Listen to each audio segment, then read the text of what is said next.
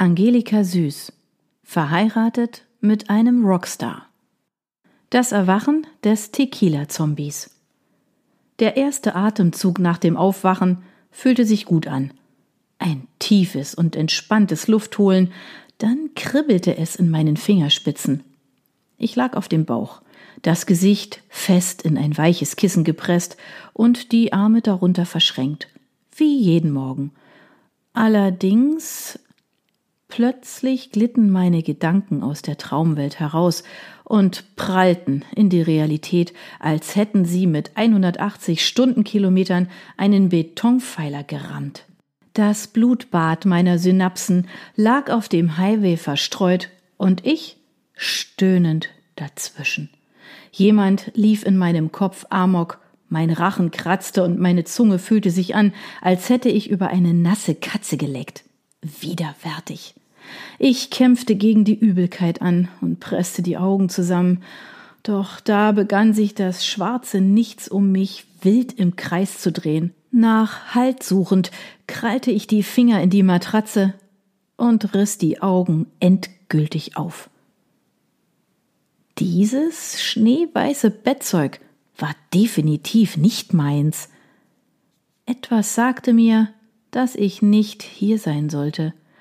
Dieses typische Samstaggefühl, wenn man mitten in der Nacht aufwachte, keine Ahnung hatte, wie man hieß, welcher Tag war oder ob man zu spät zur Arbeit kam.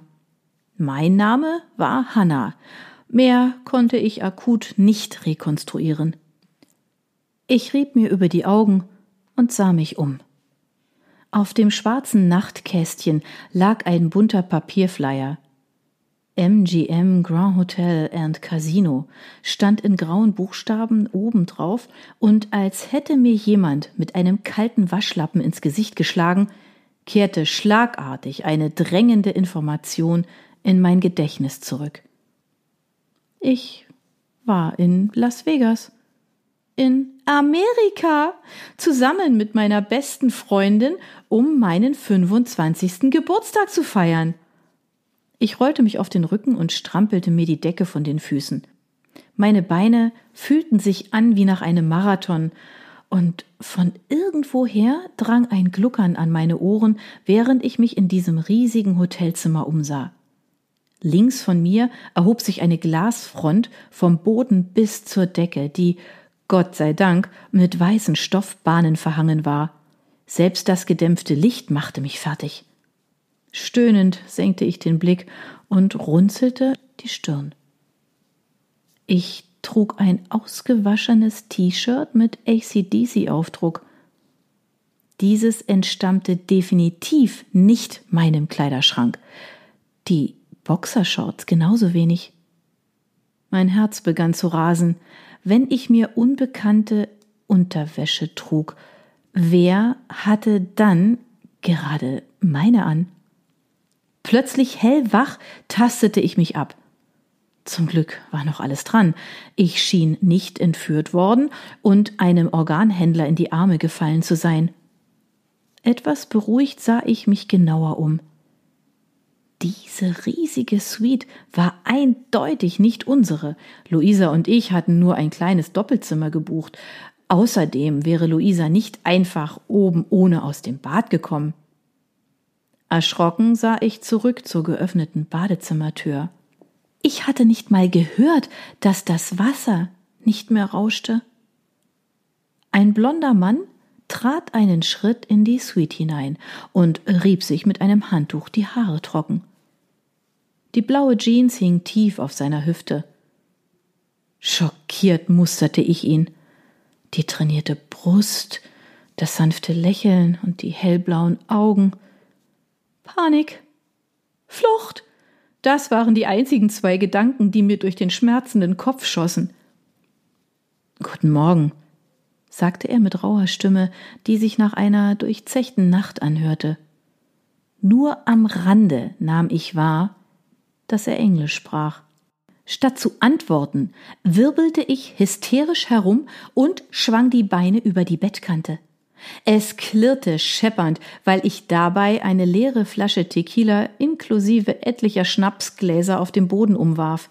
Jedes einzelne schien mich auszulachen. Ich flüchtete an die Glasfront, möglichst weit weg von meinem Zimmergenossen. Dieser fuhr sich grinsend mit dem Handtuch über den feucht schimmernden Oberkörper, bevor er es auf das zerwühlte Bett warf. Alles okay? fragte er mit erhobenen Augenbrauen. Panisch krallte ich die Finger in den schweren Stoff der Vorhänge. Meine Knie waren weich wie Gummi und der Boden unter meinen Füßen tanzte wild im Kreis. Erneut huschte mein Blick zu den verstreuten Gläsern. Ich sah mich genau dort sitzen, gemeinsam mit Yari und einer gigantischen Flasche Tequila zwischen uns. Yari. Sein Name war Yari Mäkinen. Erschrocken presste ich mich an die Glasscheibe, denn sofort schoben sich andere Bilder in meine Gedanken.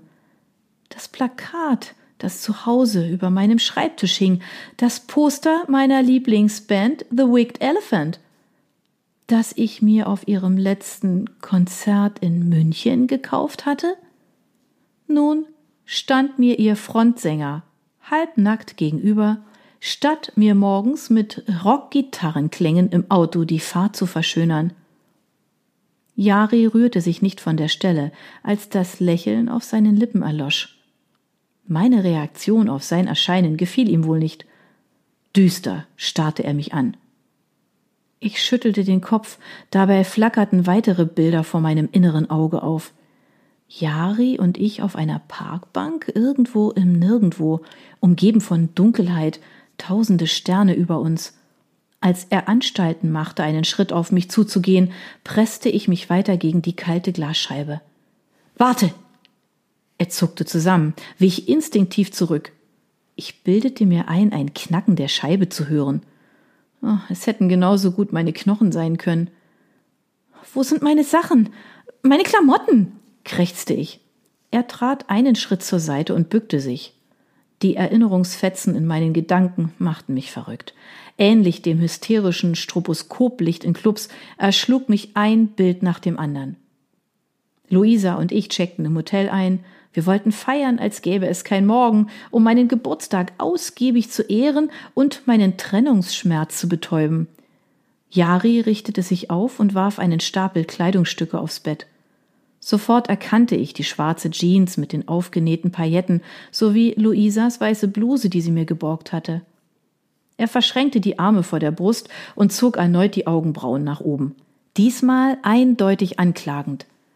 Das schwarz tätowierte Muster, das sich von seiner Schulter über den Oberarm und weit über die Brust zog, kam mir bekannt vor. Genauso die Geste, wenn er sich mit den Fingern über die Stirn rieb. Yari hatte ein markantes Gesicht. Die dunklen Ringe unter den Augen entstellten ihn nicht. Gähnend kratzte er sich über den Bartansatz und zerzauste sich die blonden Haare. Der Anblick löste ein vertrautes Gefühl in mir aus, das nicht nur von diesem Poster in meiner Wohnung herrührte. Yari machte wieder einen Schritt auf mich zu. Erneut zuckte ich zurück.